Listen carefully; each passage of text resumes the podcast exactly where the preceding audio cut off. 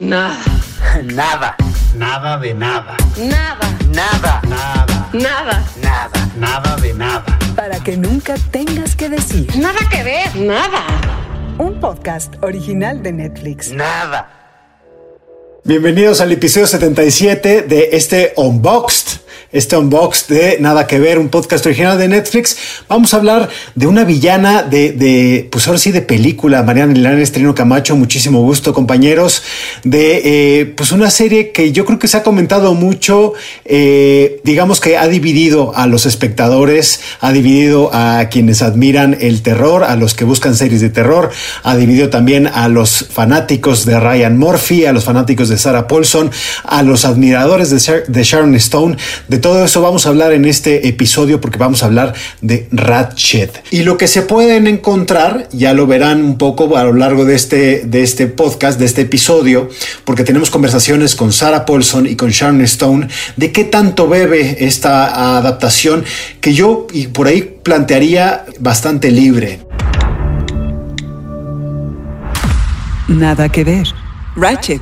La serie es un spin-off precuela que retoma a Mildred Ratchet la famosa enfermera de Atrapado sin salida, en inglés One Flew Over the Cuckoo's Nest.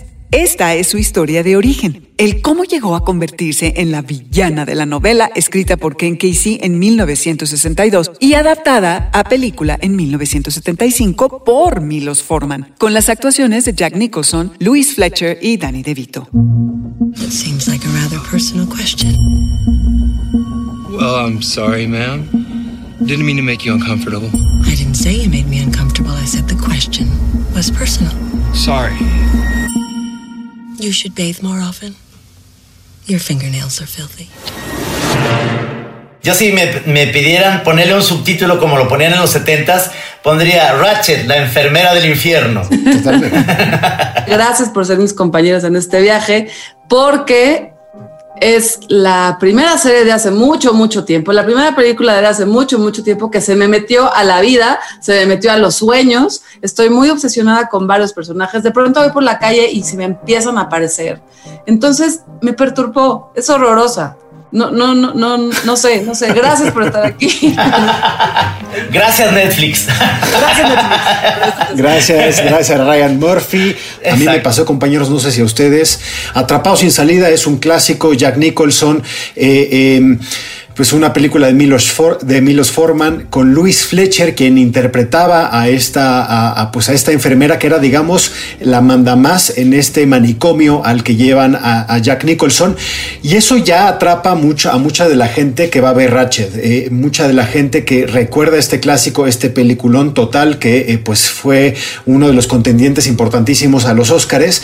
Y yo creo que eso llevó a muchos a ponerle el play a Ratchet. Estoy totalmente de acuerdo, es una adaptación libre de una, de una historia que se escribió por ahí del 61, un, un libro sobre esto. Después la película la produ lo produce Michael Douglas. Es la primera vez que lo, yo me acuerdo haberlo visto recogiendo el Oscar como productor. Ahora es productor también de esta serie. Pero en ese sentido es bastante libre porque yo veo que principalmente la estética es totalmente diferente a esa película. Eh, es, es, una estética muy bonita, no sé si están de acuerdo conmigo en todo este sentido estético de, de los colores, de los de, de, todo cómo se escogió cada sillón. O sea, yo me ponía y decía, qué bonito está ese sillón, qué bonito está. Digo, la historia está ahí, ¿no? Pero todo está cuidadísimo. Y es, es una adaptación libre sobre un personaje que a mí sí me gustó. Y me gustó mucho, la, la recomendaría muchísimo. No es una, no es una serie para verlo, verla, digamos, con chavitos ni nada. Es, es fuerte, es muy gore. Este, pero tiene todo, de todo lo de Ryan Murphy, pero metido en un, en un embudo y ahí está, en esta serie. ¿No? Oye, Trino, de verdad es que gracias, gracias otra vez por estar juntos en este, en este trayecto, porque acabas de revelarme una pista importante. El problema aquí es Michael Douglas. que tuvo una obsesión desde hace, desde 1962 con esta película, que es este, la adaptación de una novela, y no le fue suficiente para ahora entregarnos ocho episodios de obsesión con esta enfermera, con este personaje, que es un personaje, eh, que diríamos, con muchas personalidades a lo largo de cada uno de los episodios, y en donde, claro, ahora sí le da tiempo de tener distintas capas de profundidad. Vamos a saber todo, todo, todo lo que quieran saber de esta enfermera. Aún hay más, seguramente hará una segunda temporada. Por Eh, supuesto. y coincido también contigo con esto que es muy bonita, pero es muy horrible. Entonces, otra vez, el cerebro está peleando todo el tiempo como que con lo que ve, con la hermosa cara de, de Sara, de la actriz, pero con lo que está haciendo, con lo que está pasando y con ese entorno donde todo está perturbado y todo va a seguir siendo perturbador. Sí. Contraste, ¿no? Contraste de, de emociones y de, y de mente y de, y de la estética con lo que está sucediendo. ¿Por qué no vamos a, a- a escuchar a Sarah Paulson un poco eh, de estas entrevistas que se hacen? Eh, me encantan estas entrevistas donde te dan un montón de información que a lo mejor no, no, no, no tienes por qué saberlo. Es decir, por ejemplo, el personaje de Sharon Stone, hay un momento donde sale con un mono y ahora me enteré que ese mono, eh, Sharon Stone habla de, de- del mono, de este primate, como si hubiera sido un gran compañero en el set de actuación, porque dice, es un estupendo actor, tiene muchísima experiencia porque salió en Los Piratas del Caribe. Además se llama Pablo el mono, entonces es mi tocayo, es mi tocayo. Pero muy interesante también para entender un poco con qué ánimo entraban los actores a formar este, eh, pues esta nueva creación, este nuevo monstruito de Ryan Murphy. Y pues uno de ellos es obviamente esto de lo que hablábamos, de qué tanto se relaciona esta serie, los ocho episodios que estamos viendo, que ustedes ya pueden estar viendo, con este mundo creado por Milos Forman, muy, muy, muy masculino de este hospital mental y qué tanto es una nueva creación vagamente inspirada. Esto es lo que dijo Sarah Paulson. Nada que ver. Sarah Paulson, la mismísima Ratchet. So the experiences from American Horror Story sort of uh, live in my body on like a molecular level. I feel so I didn't really pull from it, but I feel like I'm a walking embodiment of American Horror Story ultimately. So I'm sure all of that was coursing through me while we were shooting. There's no question. Sarah Paulson comentó sobre American Horror Story que las experiencias de esa historia viven en su cuerpo, como a nivel molecular. Soy una especie de encarnación viviente de American Horror Story. At the end of the day, we know very, very little about Nurse Ratchet from both the book uh, and the movie. We all have our opinions about it, and we um, have these sort of preconceived ideas um, about the characters. So you're definitely coming to the show if you're familiar with either the book or the movie, which I think most people are. Um, with a particular idea about her and with the show because we had the opportunity to create it entirely. The audience is going to learn everything about mildred ratchet there is nothing there is we have the only thing people are going to be dealing with is combating their their their own uh, predisposed ideas about about her. But other than that you know nobody knows anything about her. So we are giving you all of it. Sarah Paulson nos dijo que, si alguna vez viste la película o leíste el libro, conoces a la enfermera Ratchet, pero sabemos muy poco sobre ella. Con la serie crearon una nueva versión de ella. Lo único es que el público tendrá que luchar contra sus propias ideas preconcebidas de quién es Mildred Ratchet. I think Mildred is absolutely uh, pursuing absolution. I think she, um, I think, carries an enormous amount of guilt about abandoning uh, the person most important to her in her life uh, at a critical moment, and um, she's trying to right that wrong. And in trying to right that wrong and be reunited with this person, she does some reprehensible things. There's no question. Para Sarah Paulson, Mildred está persiguiendo la absolución, con mucha culpa por haber abandonado a la persona más importante de su vida en un momento crucial. Y está intentando enmendar ese error. Al tratar de enmendarlo y reencontrarse con esa persona, hace cosas muy reprobables. But what is motivating her and the engine that drives her is absolutely about um, family and reunion and um, and the only love that she's ever known. So um, I think that's a pretty pure um, drive, and so I do think that's what's that's what's governing all of her choices, good, bad, and otherwise. Pero lo que la motiva es la familia, el reencuentro y el único amor que conoció. Creo que eso es una motivación bastante pura y creo que eso es lo que gobierna todas sus decisiones, las buenas y las malas. every day we come encounter you know we encounter people who make us crazy or that we find irritating and you know what are you going to do with all that like little buildup of like about things? And then you watch a movie where you fall madly in love with all the characters in the movie and then there's this one lady who comes in and just tries to like you know pee in everyone's cheerios. It's just like not it's not cool. And so we get to you know transfer all of our um, passion and and love for these the men in this ward and we get to like have one thing to be united with the characters in the movie against and and that authority and that power that is trying to squash and kill all of their joy. And so i think you know and and unfortunately i do think there is some um thing which i hope this will sort of alter not that we have the power to do that or i have the power to do that because louise fletcher's performance is so indelible in everybody's minds and rightfully so. But i think it has something too to do with um, the fact that she's a woman and uh, that she has power over these men. And i'm sure that a lot of people particularly in the era when the movie was made um, could really get behind finding her to be uh, intolerable when if you ask me she was a victim of patriarchal infrastructure in that hospital and didn't really have much of a choice.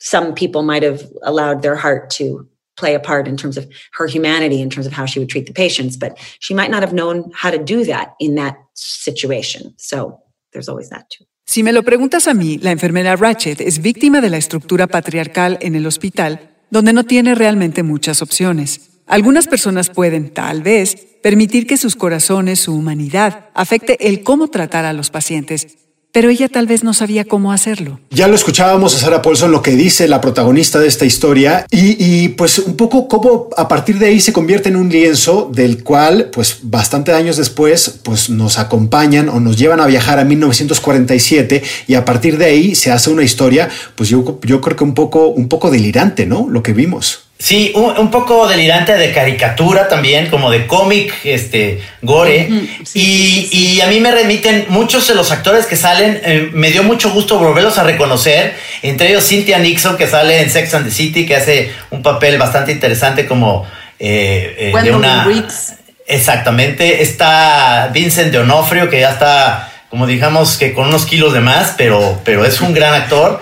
Este, igual el chavito, este sacerdote, que no vamos a decir más, pero es el que sale librado, digamos, de una, de una cuestión de masacre.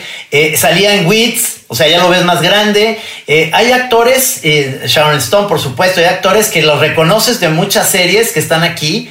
El, mismo que salía con Kevin Spacey en House of Cards, este este como es especie detective, de ¿no? detective. Claro, este, es. Eh, eh, tiene, o sea, y además dos de los episodios están dirigidos por Ryan Murphy, que para mí este, tiene esa, eh, como que puso el camino porque sí tiene una estética diferente y sí tiene, sí se ve que él está encantado con esta serie, a diferencia de, de sus otros proyectos, debe ser que esta le encantó porque luchó para, para los derechos, peleárselos a Michael Douglas para hacer esta serie y creo que va a dar para mucho. A mí lo que me gustaría como, como compartirle a la gente que nos está escuchando, que nos está viendo, es lo que provoca esta combinación de ese título con Ryan Murphy y como una, un tema tan, pues podría ser tan viejo o tan de los 50, se vuelve tan contemporáneo al ser dirigido por Ryan Murphy, porque en este caso, que ya lo comentaste un poquito, Luis Pablo, el, la importancia de que la historia esté contada desde el punto de vista de las ellas durante toda la serie es eh, muy importante. No, hay un foco eh, explícitamente hacia la gente que tiene alguna enfermedad mental en este hospital, sino, claro, a la enfermera que es la protagonista, pero cómo esa enfermera a lo largo de cada uno de los episodios va revelándose a sí misma, revelándole al espectador eh, su, su, encuentro con su propia identidad y muy claro con el tema de su identidad sexual que se va definiendo en todos los episodios con todas las historias, ¿no? Me cansa como que todo el tiempo necesitemos estar haciendo el hincapié que es un asunto de, de, identidad sexual, ¿no? Porque a lo largo de cada uno de los episodios se sigue repitiendo y se sigue repitiendo, aunque me gusta mucho que ese tema está tratado en cómo era en los 50, ¿no? Cómo era en esa época, cómo se identificaba, cómo era un problema mental, cómo trataban a las, a las lesbianas en ese, en ese momento. Yo- yo- tengo nomás,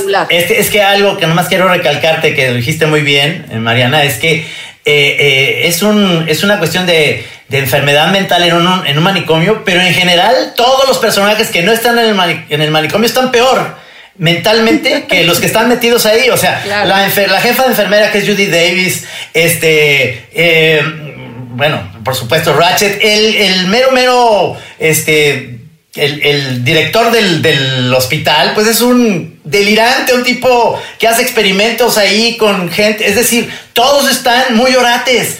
Pero eh, ya cuando ves a la gente que está ahí dices, pues al menos ustedes están tratándose, pero qué bárbaro, qué, qué, los ves más, pues más cuerdos que los que están fuera, ¿no? Bueno, no es un universo perturbado y perturbador. Nada que ver.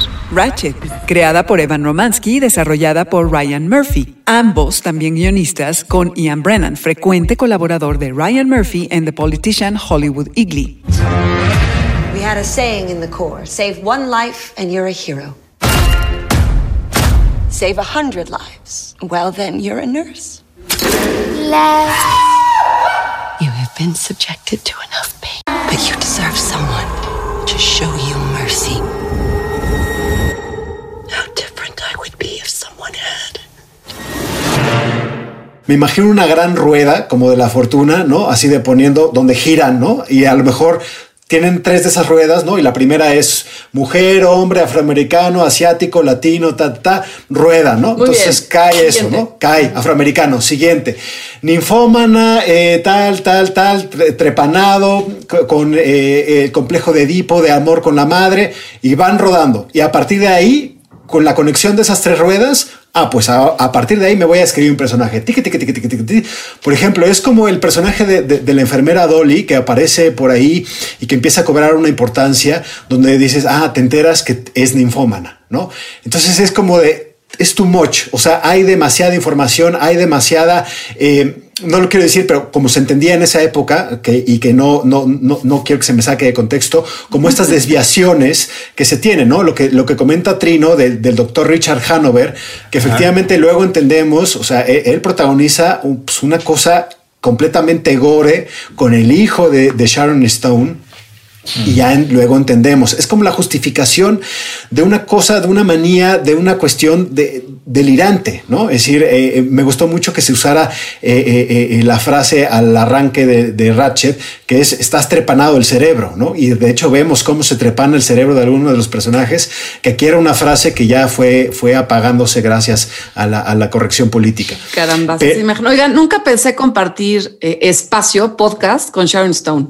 Me parece muy importante también este episodio para nada que ver, porque la posibilidad de escucharla y que nos cuente también cómo fue para ella hacer eh, esta película. Eh, y regresando de escucharla, me gustaría platicarles algo que también leí sobre, sobre qué le pasó después de hacer esta serie. Nada que ver. Sharon Stone, quien da vida a Leonor Osgood. when Ryan took me out to lunch and offered me the part, the monkey was the one thing I thought I couldn't do because I had worked on um, on another show and they brought a monkey in and the monkey was so nuts that we couldn't do the day with the monkey. And so I was like, "Oh no. And let's get a let's get a leopard. Let's get a something else." And he was like, "No, it has to be the monkey." And so I was like, well, it can't be this monkey. so the monkey that worked with us, Pablo, was a guy who worked on Pirates of the Caribbean and was a very experienced, very together uh, little guy. I mean, he was a really talented actor. He was a really amazingly interesting, communicative monkey who taught me a lot about primates and about how this whole thing goes. I'd worked with all kinds of animals, but not like this. This was great. Sharon Stone dice que cuando Ryan la invitó a comer y le ofreció el papel, el mono fue lo único que la hizo dudar, porque ha trabajado con muchos animales y su experiencia con otro mono había sido horrenda. Pero Pablo es un chango muy experimentado y fue genial trabajar con él. But what drew me to the part was A, Ryan asked me, which is a big compliment because he writes parts that are so much above and beyond the normal parts that people have been writing for television um, that I've seen. And also because I just am so impressed with these things that Jessica Lang has done in his shows. And I think of her as a little bit more my peer, you know. Um, she's maybe a little bit before me, but I still, I guess maybe I look up to her. And so she was delivering all these great performances. And I kept thinking, God, I wish someone would write something like that for me. And so when I heard that he was going to write me a part, I was like, oh, I hope it's really great like that. But then I thought, oh, what what is it going to be? Because he writes such crazy parts that I was then sort of thinking, I better wait and see what the challenge is going to be before I get too excited about it. También nos dijo que lo que le atrajo al papel fue que Ryan la invitó y que ella admira mucho lo que ha hecho Jessica Lange con Ryan y se le antojaba mucho hacer algo así. Exploring the depth of her love for her son and how the failure to protect him had made her lose her sense of reality. Mientras fue interpretando el papel, se sintió fascinada al explorar la profundidad de su amor por su hijo y cómo la imposibilidad de protegerlo la hizo perder el contacto con la realidad. It was really great um, because, uh, first of all, she's a wonderful producer. So she sees not only herself in the scene and what's happening, but how the scene works in the structure of the project overall. So her notes about the scenes are not just in her own self interest, but they're in the interest of the project and the flow of the project overall, which I really appreciate. Um, so working with her is great. And if there was uh, there was one day when we felt like mm, maybe the scene could be adjusted, and she did it in such an intriguing way, asking questions about it instead of telling us what she thought should happen. That it really, um, the inquisitive nature in the way that she did it brought so much more creativity to the environment. Um, because my character is kind of a bulldozer, you know, and she allowed the space to create more movement and not for my character to roll over hers. Sobre el trabajo con Sarah Paulson le pareció fantástico, porque ella ve las escenas no como un trabajo individual, las ve pensando en cómo funcionan en el total del proyecto. Hubo, por ejemplo, un día en el que pensamos que quizás había que cambiar una escena y Sara lo hizo de una forma muy interesante, haciendo preguntas que permitieron que floreciera la creatividad. Leí en, una nota que se publicó en El País, en una entrevista que le hicieron a Sharon Stone, eh, que para ella esta serie había sido un goce hacerla. Plachis, piachis, yo pensé, ¿por qué? ¿No? O sea, por la sangre, por el personaje, por la loca de las locas. Y no, lo que ella decía es que eh, es la primera vez en toda su carrera, y miren que tiene una carrera importante, que filma con tantas mujeres como colegas, ¿no? Como colegas protagonistas, como colegas actrices, y que eso sí le, le fue algo distinto porque eh, porque no había como una competencia de quién primero, quién después. Eh, fue la primera vez en donde ella era igual de relevante que, el resto, aunque ella no es la protagonista, eh, que había otro, otro sentido de camaradería dentro del set y que no se sentía de alguna manera amenazada eh, por el director o por el productor o por el fotógrafo, sino que realmente fue la primera vez que se sintió relajada, feliz, filmando.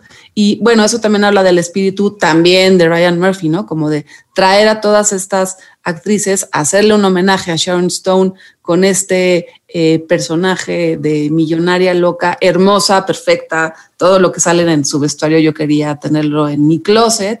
Y vivir en la casa donde vive, ¿no? Porque la casa es espectacular.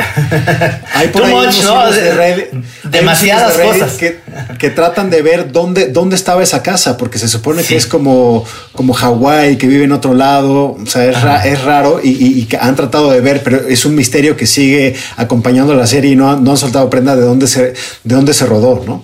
Y Ajá. además, ya que sabes que sale Sharon Stone, pues vas ahí resistiendo a los, a los, a los episodios hasta que aparece Sharon Stone. Y aunque, como bien dices tú, eh, Luis Pablo, de que es muy perturbadora, hay al y que cansa, cansa que ya sabes que va a ser eh, todos estos como temas reivindicativos.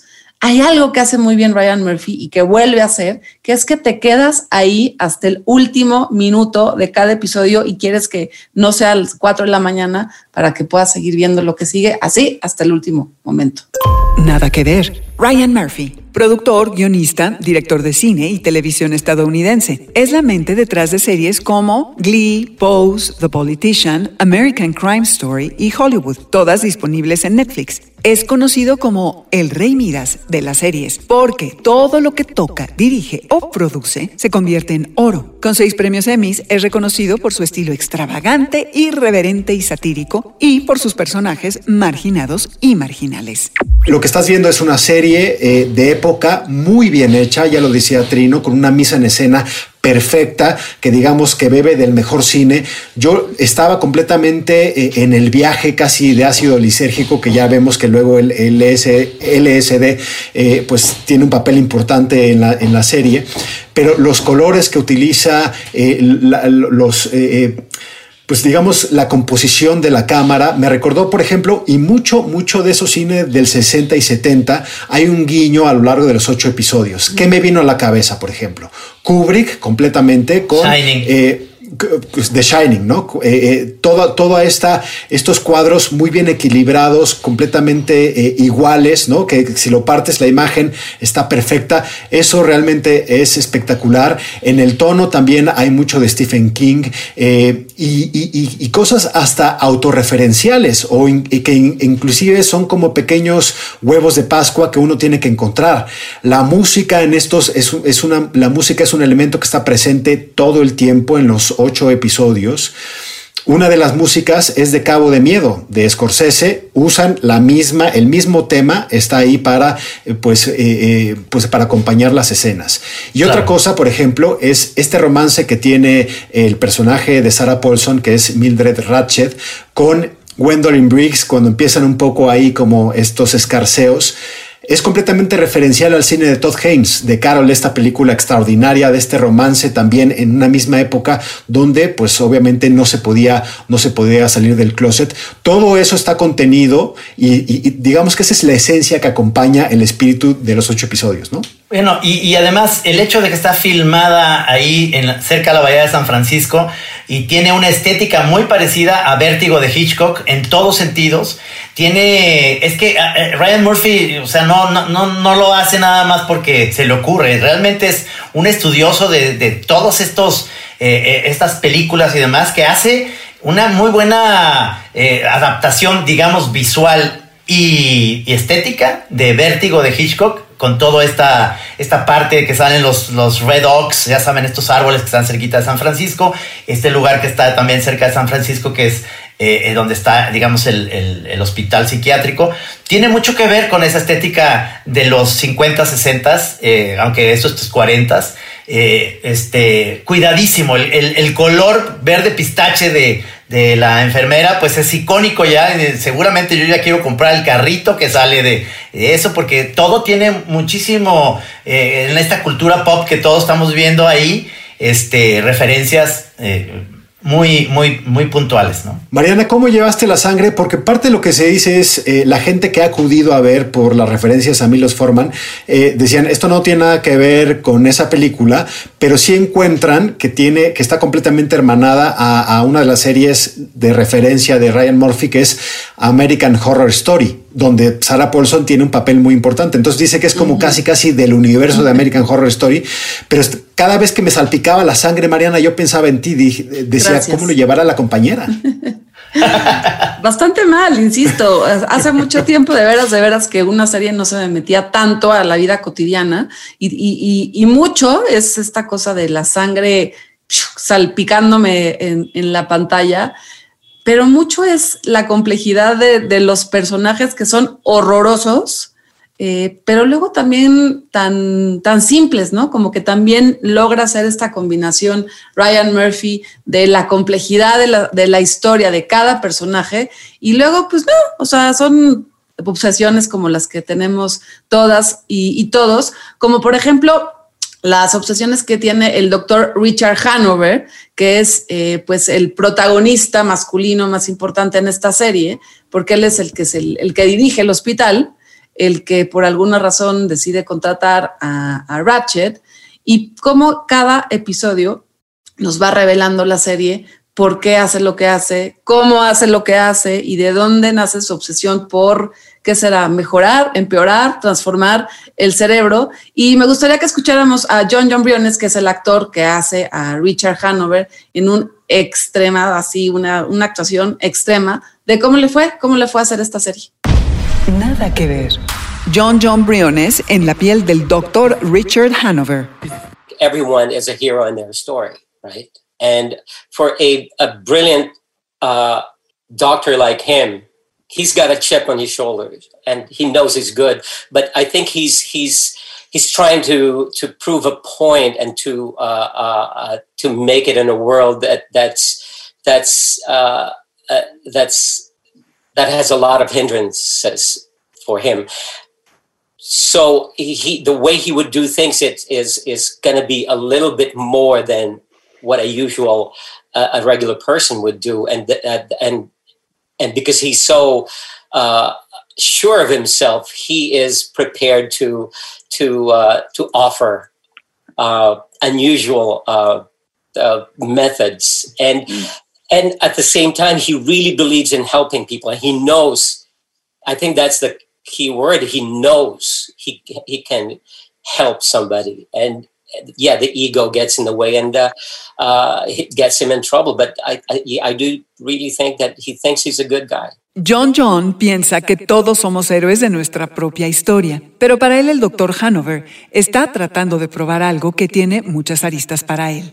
El doctor está tan seguro de sí mismo que está preparado incluso para ofrecer métodos inusuales, pero al mismo tiempo de verdad cree en ayudar a la gente y sabe que puede ayudar, y eso lo mete en problemas. Pero creo que es una buena persona. I think my favorite part of, of filming with them is just when I'm listening to them, because they're such uh, amazing artists that uh, first you're you're in awe of their of their talents, but at the same time, they you, you see the characters in, in, in each one of them, and you just to listen to them is, and I think I as an actor that's that's so important to to listen to to your scene partner, and and it's it's easier to do that with these women. Habla del trabajo con sus compañeras de cuadro y dice que su parte favorita es escucharlas, porque son actrices geniales que hacen el trabajo muy gozoso. In the first two uh, shows that I've done, I didn't really uh, directly work with, with Ryan.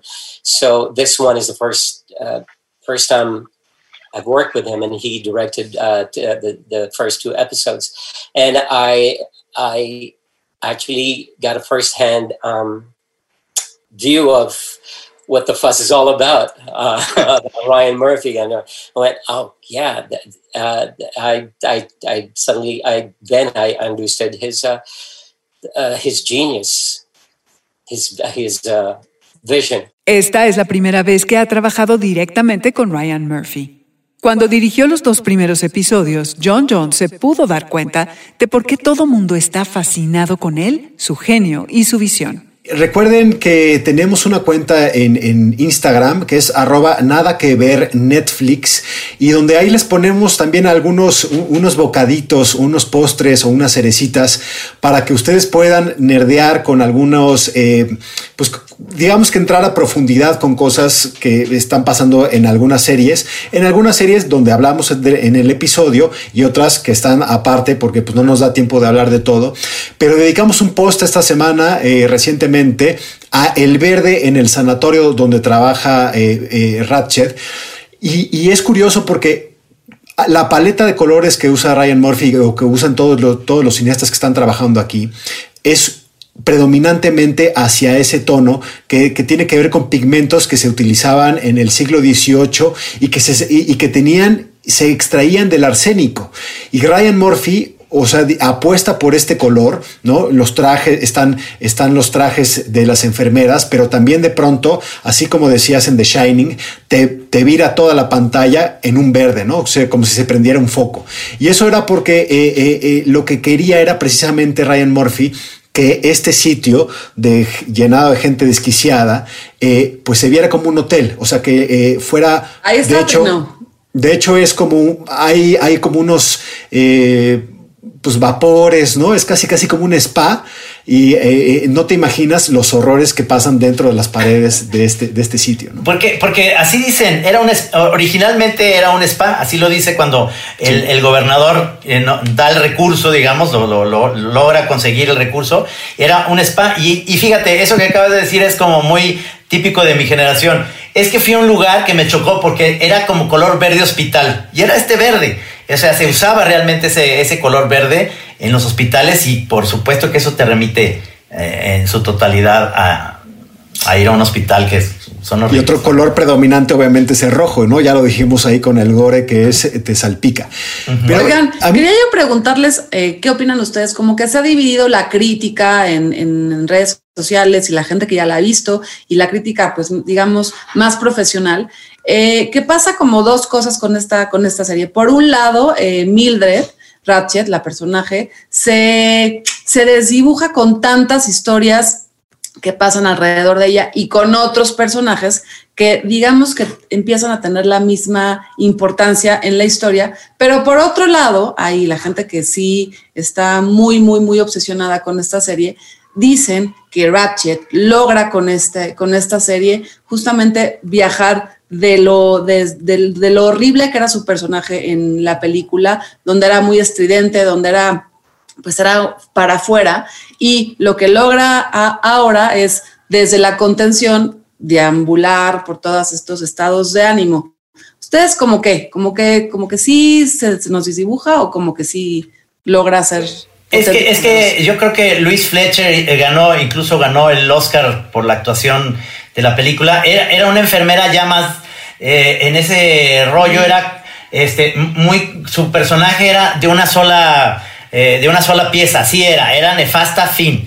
Y, y, y, aquí eh, Sara hace una cosa diferente porque incluso puede ser hasta tierna. En momentos es, este, hasta le puedes creer que es una especie de esquizofrenia porque es amable, este, es cariñosa, puede tener este, incluso deseo sexual, lo cual en la otra vez es una chava totalmente desquiciada, este, enferma eh, con, con, otra, una persona muy, muy concreta. Y aquí no, aquí hay muchas, muchas este, doctoras Mildred, ¿no? Nada que ver. Ratchet. Mildred Ratchet fue considerada la quinta mejor villana de la historia del cine por el American Film Institute. Después de Hannibal Lecter, Norman Bates, Darth Vader y la bruja mala del oeste. Excuse me, you're eating my peach. I don't see your name on it. And who would do that? Do what? Put their name on a peach. Somebody who really wanted it? No one has ever put their name on a peach. I've seen it done. No, you haven't. What are you going to do about it? What are you, deaf? No. Just thinking of all the things I'm going to do about it. Sí, yo, yo creo que se inventan un, un, personaje completamente de acuerdo, o sea, completamente nuevo. No tiene nada que ver con, yo creo que lo que estaba en la novela. Y eso es interesante porque yo creo que eh, justo eh, las series y que tengas que encontrar la historia de dónde viene cierto personaje, pues te da mucha, mucho terreno creativo. Y yo creo que eso es lo que aprovechan perfectamente. Pero yo creo que si le preguntan a Ken Casey, que es quien escribió la novela, dirá: Yo no reconozco nada ahí de, de, de mi Mildred Ratchet. Pero yo creo que eso no, o sea, la gente que lo va a ver tiene que entender que está inspirado, pero es campo fértil para pues una una para meterle digamos en lo que Ryan Murphy es muy muy bueno que es por ejemplo este cast femenino que es extraordinario ya lo decía Trino y eso sí se disfruta muchísimo. Uh, puede que aquí nada que ver, no nos gusta la sangre, no es un género al que le entremos eh, con ganas, digamos, pero todos disfrutamos, ¿no? Ver en un ensamble a Sarah Paulson las, las escenas que tiene con Sharon Stone, a, la, ya lo decía Trino, Judy Davis, quien es una actriz que hemos visto dirigida por Woody Allen y que es fantástica. Salen también actrices más jóvenes como Amanda Plummer. Eh, todo eso es, yo creo que fantástico. Y además en la fórmula Morphy, que es no te cansa porque primero te da mucho de un personaje, a la mitad de la serie te presenta otro personaje, que es un poco lo que nosotros hemos visto, ¿no? Por ejemplo, ahora aparece este personaje interpretado por Sofía Oquendo, que es Charlotte Wells, aparece en el, eh, pues a la mitad o ya pasando el ecuador de, la serie y dices, wow, o sea, cuando ya pensabas que habías visto todo, te aparece esto, eso es nuevo y empieza a conducir un poco eh, eh, a dónde va la segunda temporada de Ratchet, que ya lo dijo Sarah Paulson, y eso refresca. Es como The Politician, lo hemos hablado aquí, que tenía a Jessica Jessica Lange, que es, fue una delicia verla actuando en The Politician. Luego Jessica Lange baja y pues se presenta Betty Davis, ¿no? Por ejemplo, que es también eh, increíble a dónde lleva la segunda temporada de The Politician. Eh, me gusta esto que dices de que en nada que ver no le entramos al terror y a la sangre, pero esta serie le entramos bien, ¿eh? Hasta el último episodio. Sí, sí, así como que con el ojito así, pero, pero lo hacíamos. Hay, algo que me, hay algo que me hace como un poquito también de, que de paralelo con el, diablo todo el tiempo. Es que también eh, la onda religiosa es algo que, que sigue siendo un, un continuo de maldad, ¿no? O sea, ves, ves, a, unos sacerdotes y dices, ah, son malos. Es, no sé por qué está pasando eso, que ya está como saliendo del closet también esa parte en la que dices, Claro, o sea. Son los tiempos que vivimos. La locura está en todas partes. Está, está en la política. ¿Por qué no va a estar también en el arte? ¿no? Es decir, eh, está bien dar, rienda suelta a esto. Ahora que lo mencionabas, me encantan las, las historias, digamos, estos encuentros sexuales entre, eh, entre Sarah, el personaje de Sarah Paulson, que es Ratchet, y, y el detective, que es como a mí me recuerda mucho a JJ Gitz de Chinatown, que yo creo que es otra referencia total. Exactamente, exactamente, exactamente. ¿no? Tiene mucho de Chinatown, pero eh, que es Coristole, el, actor, es Charles Wainwright. Eh, ella está o sea, lo que, la, lo que la excita, lo que le pone es, dices, wow, ¿no? Es decir, y eres un patán, ¿no? Eres un patán que termina y dice, pues, ¿sabes qué? He tenido mejores. Y qué, qué bárbaro, qué, qué, personaje también. Y me gusta mucho la, la, la, dueña del hotel. Se me hace, que es esta Amanda Plummer, que la vimos en, en, Yo no la había vuelto a ver desde Pulp Fiction.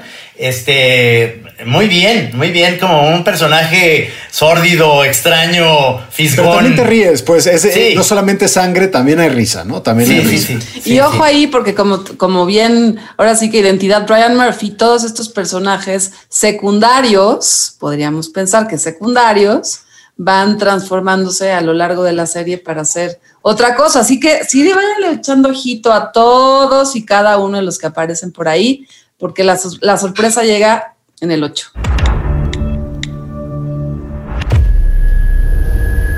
Nada que ver. Y ya veremos, ya veremos si para la segunda temporada Ryan Murphy dice, no, hay que, la sangre hay que aumentarle porque eso es lo que se vio en la temporada 1 o dice, vamos más a, hacer las historias bueno, sobre... Si eso pasa, compañeros, yo sí les voy a pedir que ese episodio de nada que ver lo hagan ustedes porque este Mariana, te voy a dar una técnica te voy a dar una técnica, tengo una técnica cuando pasaban estas cosas terribles, ya sabes, donde tenía que haber un, un martillo, un cincel. por favor. Vela así, vela así. eso hago, ¿eh? Como niño, pero digo, ay, ay, ay, como que se ve menos gacho. ¿O sabes cuál es mi técnica? Cuando veo que ahí viene la sangre, digo, este es el momento de consulta. Wikipedia, ¿qué más ha hecho Judy Davis? Bien, ah, muy bien, tal, tal. Nada más veo que están ahí salpicando y termino. Termino ya, cuando termino la escena, me vuelvo a conectar con la historia. Bueno, nada más que en esta serie hay un factor extra que es el sonido. Entonces, sí apliqué esta trina en un par, un par de veces, sí. pero había este sonido de un instrumento, de una herramienta, trepanando el cerebro, que eso no podía evitar. Yo no tenía tantas manos, entonces o, anulaba la vista o anulaba el oído. Pero voy a hacer ese, voy a hacer el próximo, ese es el disparo, el del dato. El del Momento de consulta. el universo Ryan Murphy. Pues eh, seguiremos, seguiremos hablando de eso aquí en, en Nada que Ver. Ojalá un día lo tengamos aquí. Yo, eh, ojalá el tío Netflix nos escuche. estaría, estaría buenísimo. estaría buenísimo. Bueno, compañeros, pues hasta aquí llegamos en este episodio 77 de, de- de Gore y de desequilibrios mentales. Un gusto hablar de eso con ustedes. Igualmente, igualmente. Igualmente, y gracias por su compañía para transitar Ratchet. Aquí estamos, nos escuchamos eh, próximamente. Y nos vemos también. Por aquí nos vemos. sí. Adiós. Hasta luego. Para que nunca tengas que decir. Nada que ver. Nada. Un podcast original de Netflix.